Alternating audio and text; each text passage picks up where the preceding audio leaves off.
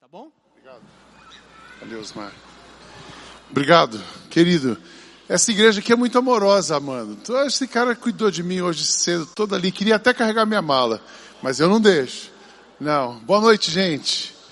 Um prazer estarmos juntos. Para mim, uma honra estar aqui, pregar nessa igreja, uma igreja que a gente admira. Para mim, o pastor Armando é um dos melhores pregadores, do, dos três melhores, assim, se não for o melhor, que eu admiro demais e essa igreja tem nos inspirado. Então, estar aqui hoje à noite é uma alegria, é um privilégio. Muito bom estarmos juntos aqui. Obrigado pelo convite, essa equipe. Eu sei que era para ficar mais tempo, eu só podia ficar hoje e amanhã, mas eu vou voltar aqui. Eu quero ver tudo que Deus está fazendo aqui, quero conhecer um pouco mais, entender os projetos e, se Deus quiser, estaremos juntos outras oportunidades. Ah, uma das características, o, o tema que foi dado para mim hoje é falar sobre igreja servir. Característica de igreja, a igreja, o serviço no DNA da igreja. E as linguagens de amor, para mim é fácil falar disso, porque uma das minhas linguagens de amor é o serviço. Eu demonstro amor servindo.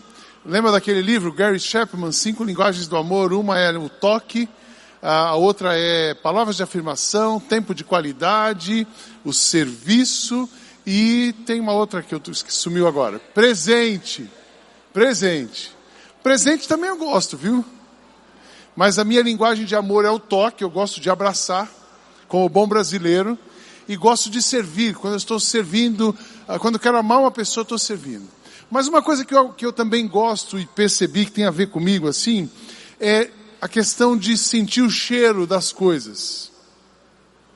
Hoje aqui, alguns momentos. Aquela pipoca, quando eles estouraram a pipoca aqui, mas me deu aquele cheiro. Quem estava aqui na frente sentiu o cheiro da pipoca. Deu cheiro e deu fome, né? Porque gordinho não pode sentir cheiro de comida. Hoje eu passei ali, tinha um rapaz, eu falei assim, esse cara vende tal perfume de tal empresa, porque eu senti o cheiro. E uma coisa para mim de uma igreja, um cheiro que a gente precisa sentir na igreja é o cheiro de Cristo. Nós, por onde nós passamos, a gente fala disso. Nós temos que exalar o perfume de Cristo. E quando é que eu sinto o perfume de Cristo em uma igreja ou na vida de uma pessoa, quando eu vejo aquela pessoa, aquela igreja servindo. Se você tem, alguém falou alguma coisa da pipoca ali, né? Se, se você tem o cheiro de Cristo, se você está servindo, você vai exalar o cheiro de Cristo. Também fico pensando, por que, que a gente ainda está nesse mundo? Está muito difícil viver no mundo. O mundo está complexo é, a gente vive num mundo que já acabou, o mundo jaz no maligno. Por que, que nós estamos aqui ainda? Eu só consigo entender uma coisa: nós estamos aqui para servir. Nós estamos aqui para servir porque através do nosso serviço Deus vai ser honrado, através do nosso serviço a gente vai transformar a vida de muitas pessoas. Não mudamos o mundo, vamos, vamos mudar o mundo de muita gente. Servir para mim é uma declaração de amor. Quando a gente quer amar uma pessoa, a gente serve. E toda vez, amor não são palavras, amor não é a filosofia, amor é aquilo que você faz. Então, se eu amo, eu sirvo. E também um outro pensamento, serviço para mim, a, nossa fé, ela é transcendental. Falar de fé, falar de experiência com Cristo é transcendental.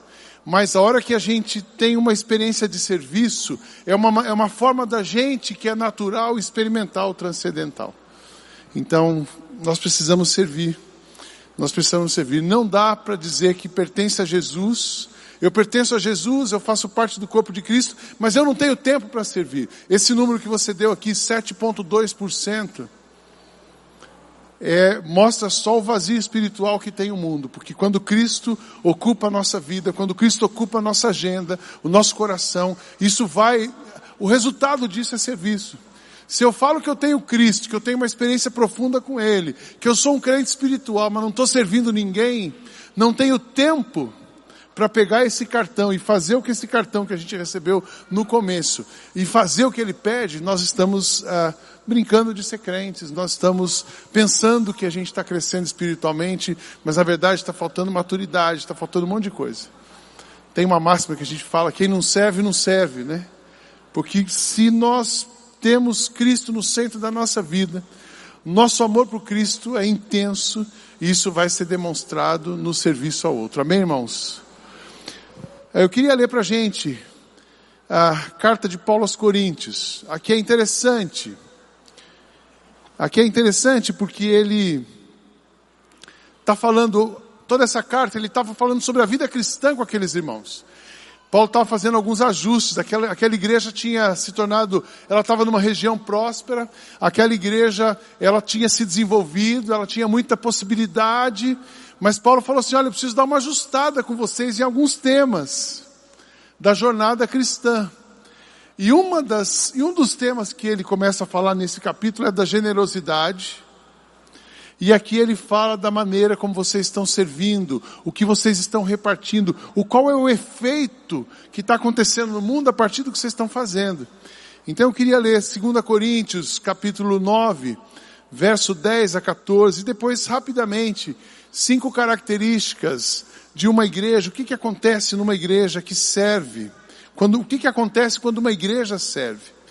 Diz assim a carta de Paulo aos Coríntios, e Deus, que dá a semente para semear e o pão para comer, também dará a vocês todas as mensagens que vocês precisam.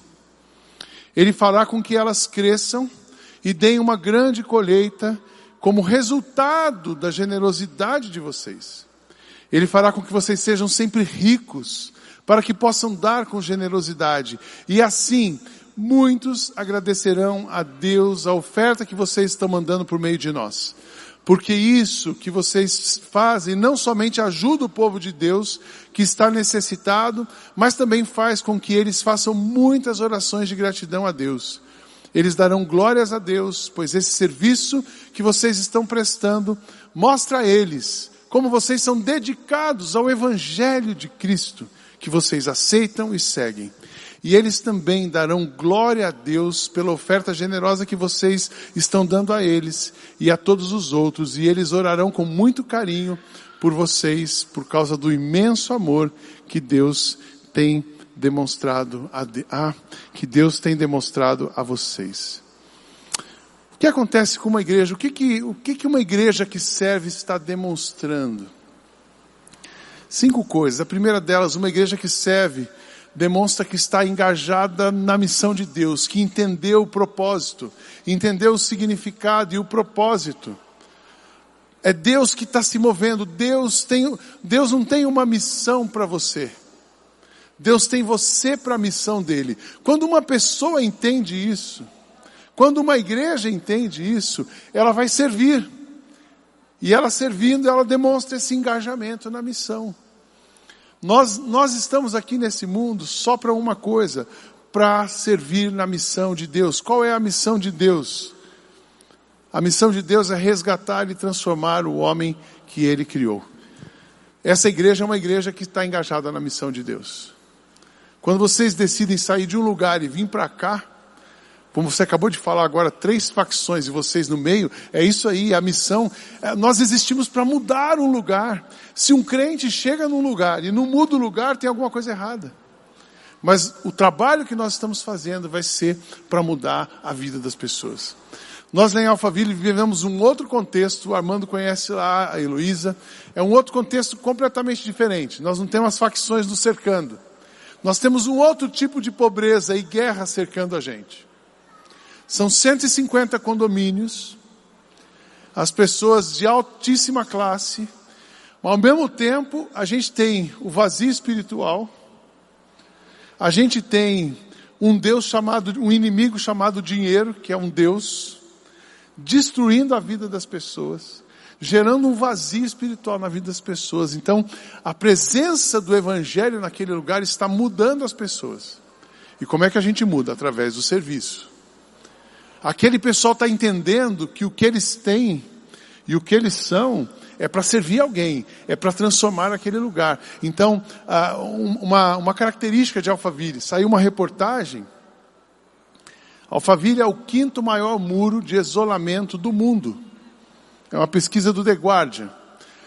Em volta dos, se você somar todos os muros dos condomínios, são, é o quinto maior muro, é maior que o muro do México, do Trump. E aí nós começamos a falar com a igreja, se nós estamos aqui, por que, que Deus tá, colocou essa igreja nesse lugar? Por que, que Deus colocou essa igreja nesse lugar? Só tem uma, uma coisa, nós estamos aqui porque nós estamos em missão, então nós precisamos servir essas pessoas. Como é que nós vamos servir quem está em volta da gente, quem está dentro? Quem está dentro começa a servir por ali.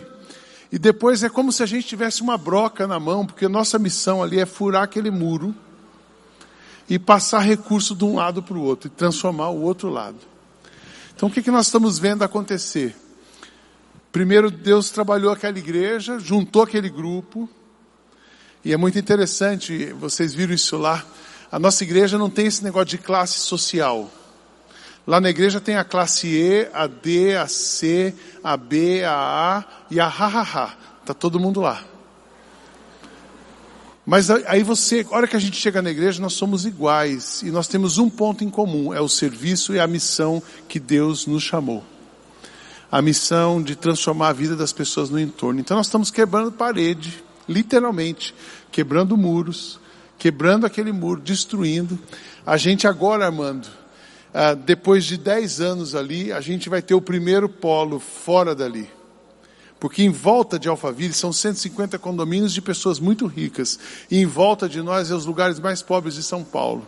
O menor IDH do estado de São Paulo está a 5 quilômetros de nós. Então, lá é o nosso primeiro polo, fora de Alphaville, abrindo agora um trabalho social. Porque nós existimos para isso. O nosso perfume tem que chegar lá, o perfume de Cristo tem que chegar lá através de nós. Entende, irmãos? Então, quando uma igreja pega o que Deus dá, Deus que dá semente, que dá tudo, Ele faz com que a gente crescer, Ele vai dar uma colheita.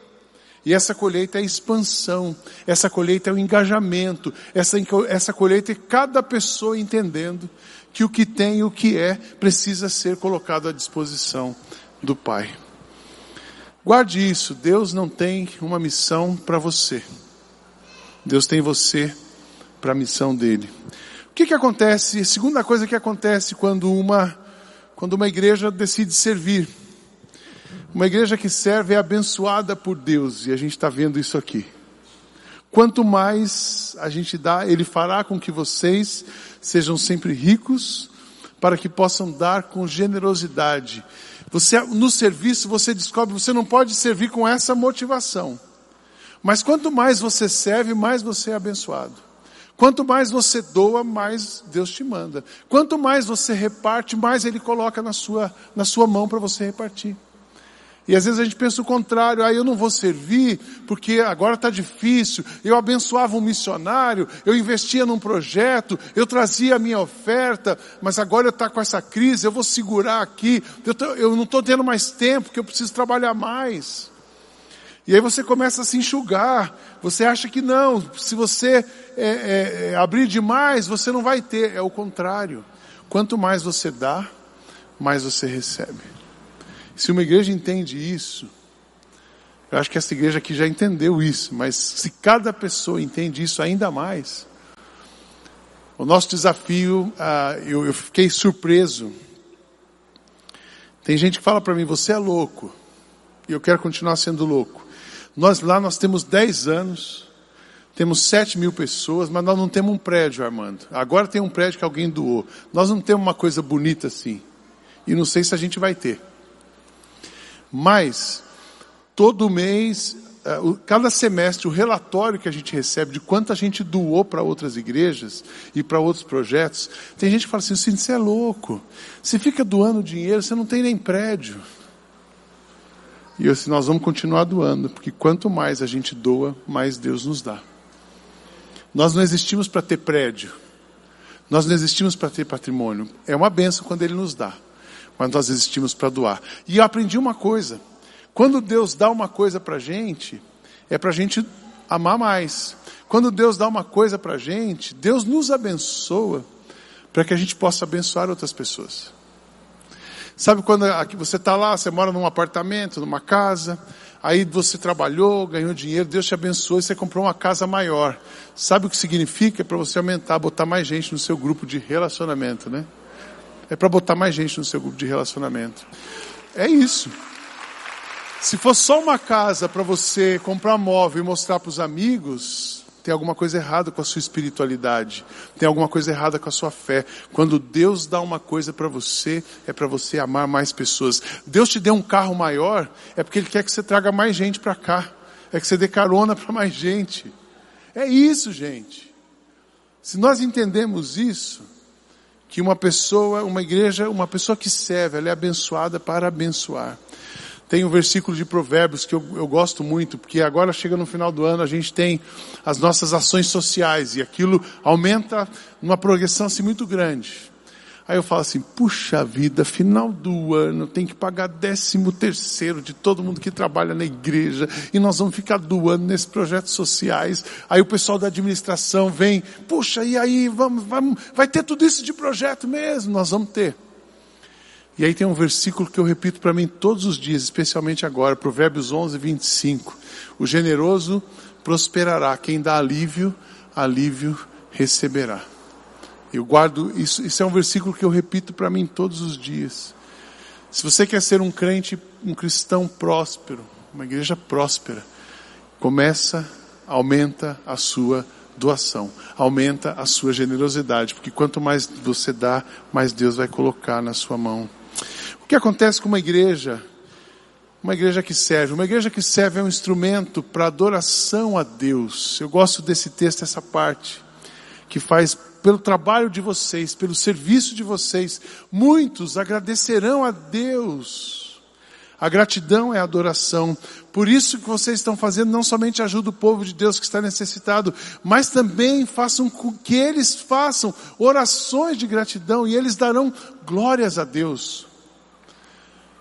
Como eu disse, quando nós servimos, uma, a maneira da, da pessoa entender essa, essa relação de adoração que a gente tem, tem gente que vai chegar aqui e vai falar assim, esse pessoal é meio doido, né? Como é que eles amam a Deus? Como é que eles separam tempo? Como é que eles pegam uma sexta-feira à noite? Tá todo mundo hoje sextou e você vem para a igreja. O cara fala assim, esse cara é louco. Mas a hora que você começa a servir essa pessoa, ele vai entender essa relação de adoração que nós temos. E, a nossa, e o nosso serviço faz brotar no coração da outra pessoa o desejo de agradecer a Deus, de glorificar a Deus, de conhecer esse Deus e de fato se render a Ele. Por meio do serviço de uma igreja, por meio de um serviço de um cristão, muitas pessoas reconhecerão Jesus e renderão glórias ao nome dele. Você já imaginou isso? Lá no seu trabalho, tem gente que você, talvez a melhor maneira de você pregar para ele é servir. Você vai ficar pregando. Tem gente, tem crente que eu falo que é o crente xiita e chaato. Ele fica falando demais.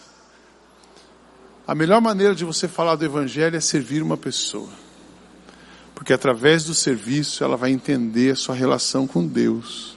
Através do serviço ela vai entender a sua devoção, a sua paixão por Deus. E ela vai glorificar a Deus. Então, uma igreja quando serve, ela é um instrumento de adoração. Uma igreja que serve é uma igreja que testemunha a fé em Jesus. Toda vez que você está servindo alguém, você está dando um testemunho da sua fé. Porque essa história, ah, eu creio em Jesus, Jesus mora no meu coração. A pessoa fala assim, como é que é isso? Jesus mora no meu coração. O que é esse negócio de Jesus morar no coração?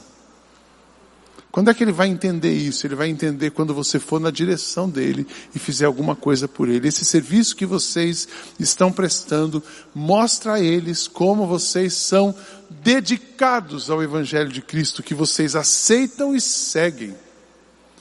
É como se fosse uma assinatura.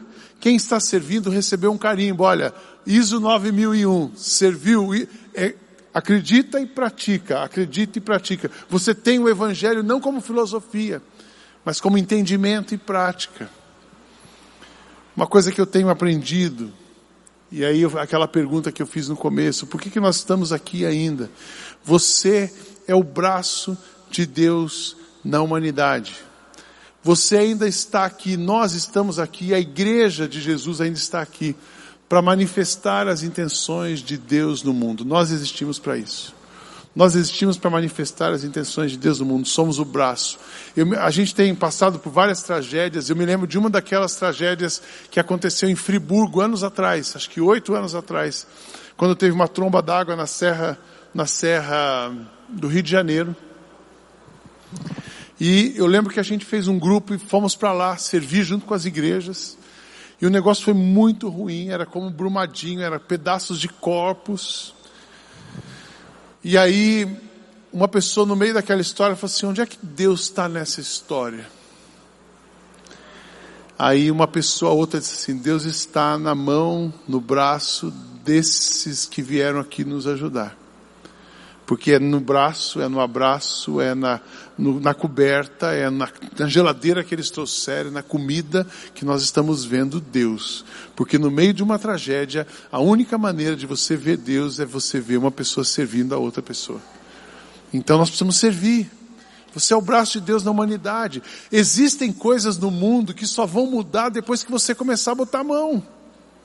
Não porque Deus não pode fazer, Ele pode fazer, mas é você que vai fazer, Ele quer fazer através de você.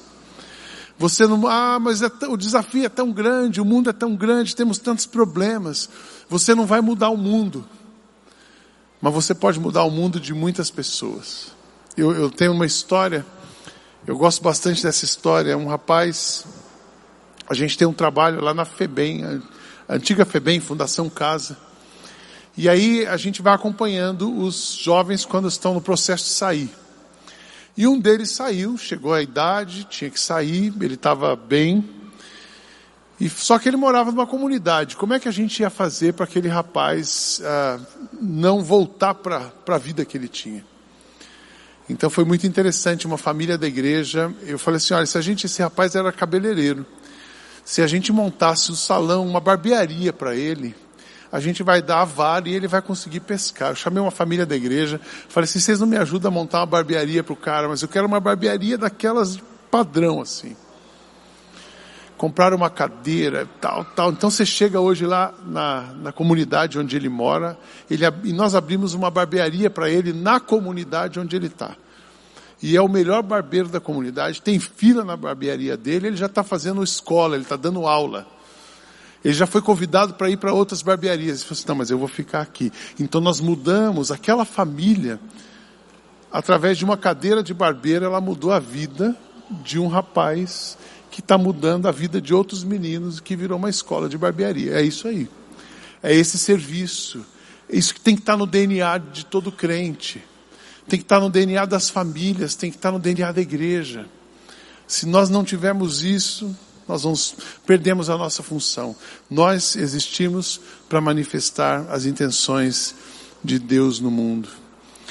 A igreja, a denominação batista, vocês devem conhecer, aqui tem o um projeto Cristolândia, tem no Nordeste também.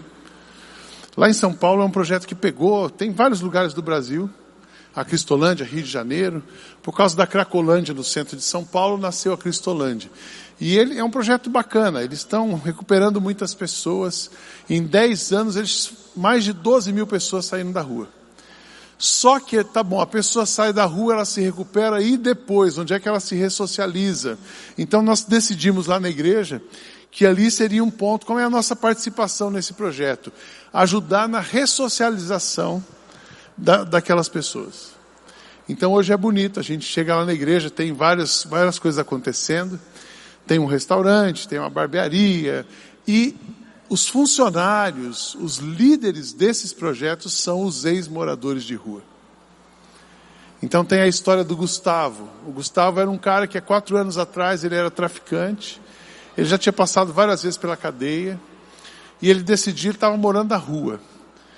Ele, ele, nessa de ser traficante, ele também se tornou um viciado em crack. Ele morava debaixo da ponte ali entre Carapicuíba e Osasco. E o projeto passou e tirou o Gustavo, ele foi para casa, ele aceitou ir. E o Gustavo se recuperou e ele veio trabalhar conosco. Todos eles começam por a, pela limpeza. Então o Gustavo estava na limpeza. Depois ele, ele tinha um jeito bem carismático, ele foi para a portaria. E eu me lembro o dia que eu cheguei e vi o Gustavo, todo bonito, arrumado, na portaria da igreja. Eu falei assim, puxa, eu chorei aquele dia. Mas não parou por aí. Aí o Gustavo, como ele tinha muito, ele é muito carismático, ele, nós abrimos um restaurante e eu fui dar uma aula de gastronomia. Eu sou, nas horas vagas, eu sou cozinheiro, metido a cozinheiro. E fui dar uma aula, eu falei assim, vou começar o restaurante, eu vou fazer um treinamento, e estava lá o Gustavo.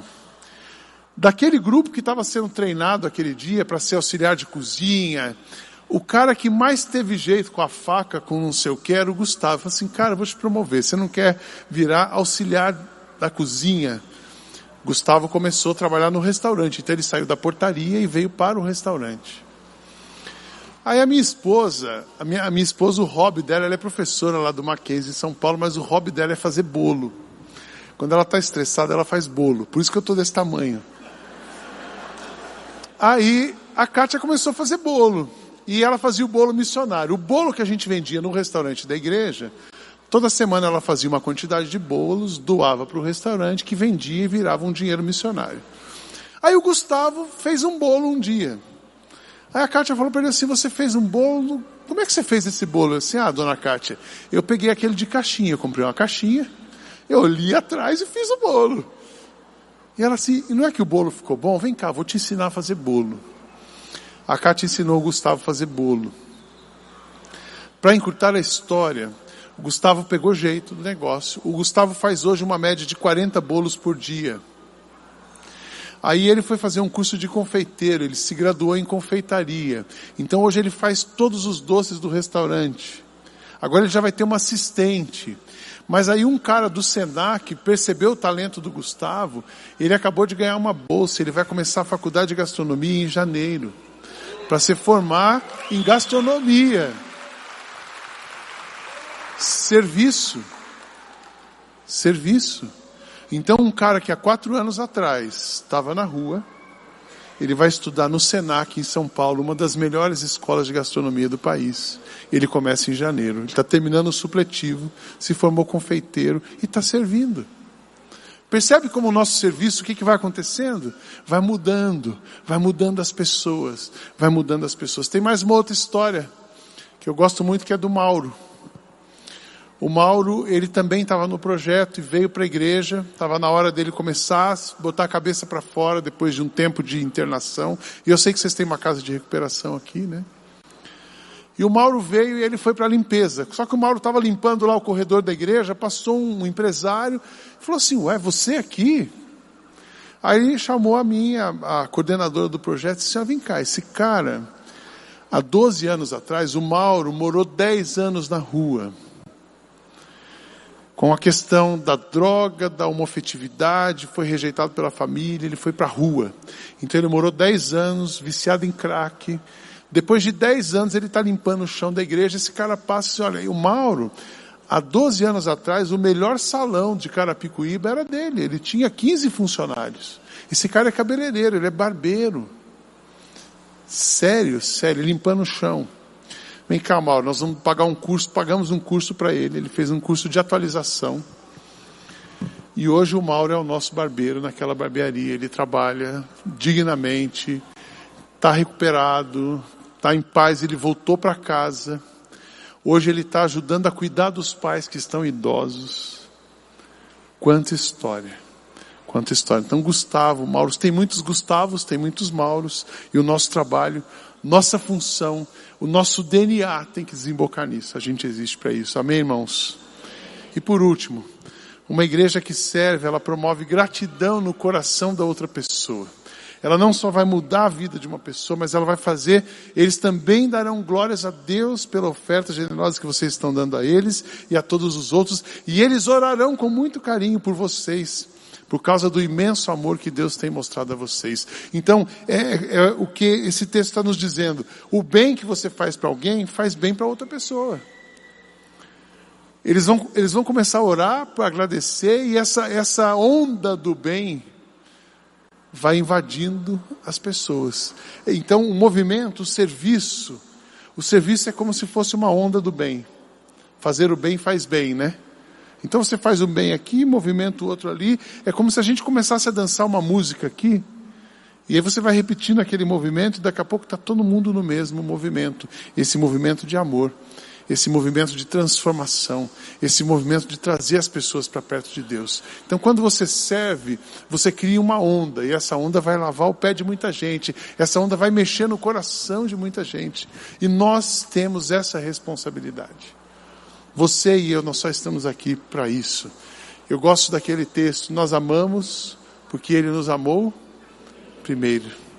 Nós somos amados para amar. Tudo que Jesus já fez para nós, tudo que Jesus já fez por nós, é muito pouco do que nós fizemos a vida inteira por Ele e pelas outras pessoas, por meio do nosso trabalho, por meio do seu serviço, por meio daquilo que você faz, muitos vão honrar e agradecer a Jesus. Eu, o Armando falou assim: ah, a gente chamou você porque você lá é um DNA. Quando você chega na igreja, a gente está servindo. Eu falo que eu sou um pastor vira-lata.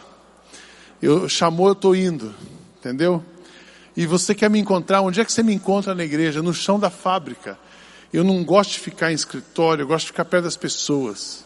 Eu não sou muito burocrático. Eu gosto de pôr a mão na massa. Precisou reforma na igreja, eu estou lá. Vai fazer horta, eu estou lá. Vai no seu. Qualquer coisa que precisar botar a mão na massa, eu, eu sou esse tipo de pessoa mas eu tenho um modelo mental, eu tenho uma coisa dentro de mim que está me motivando a isso, e óbvio, daí a igreja é o reflexo do seu pastor. Não tem jeito. A igreja é o reflexo da liderança, a liderança é o reflexo do pastor. Então, a gente vê esse movimento na igreja de serviço. Mas tem um, três, três pensamentos que estão nos orientando. Eu queria mencioná-los com vocês, dividir com vocês para encorajá-los como palavra final para essa palavra.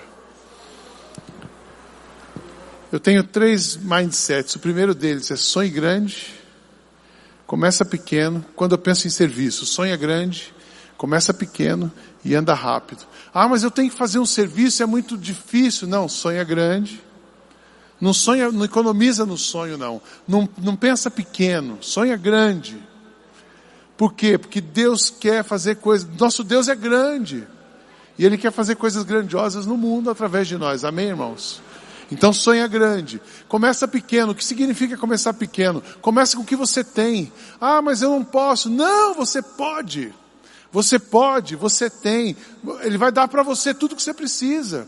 Deus vai dar para você tudo que você precisa para amar. Então sonha grande, começa com você tem e anda rápido. Sabe por que anda rápido? Jesus está voltando e a gente não tem tempo a perder.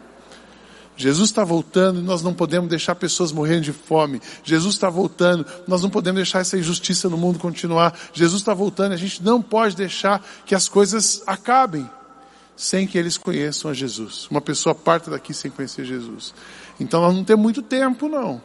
Sonha grande, começa pequeno e anda rápido. Eu acho que é por isso que a coisa saiu meio na velocidade que saiu, né? Um outro pensamento Deus quer coisas grandes, mas o vaso que Deus usa, Deus, vai, Deus quer usar todo mundo. Eu falo que Ele usa todo tipo de vaso, até vaso largo, né? O vaso que Deus usa, só que tem uma coisa, o vaso que Ele usa precisa ser limpo. Deus usa todo tipo de vaso, Ele só não usa vaso sujo. O vaso precisa ser limpo, então antes de Deus usar a sua vida, Ele vai fazer uma obra na sua vida. Isso é uma outra coisa que eu penso.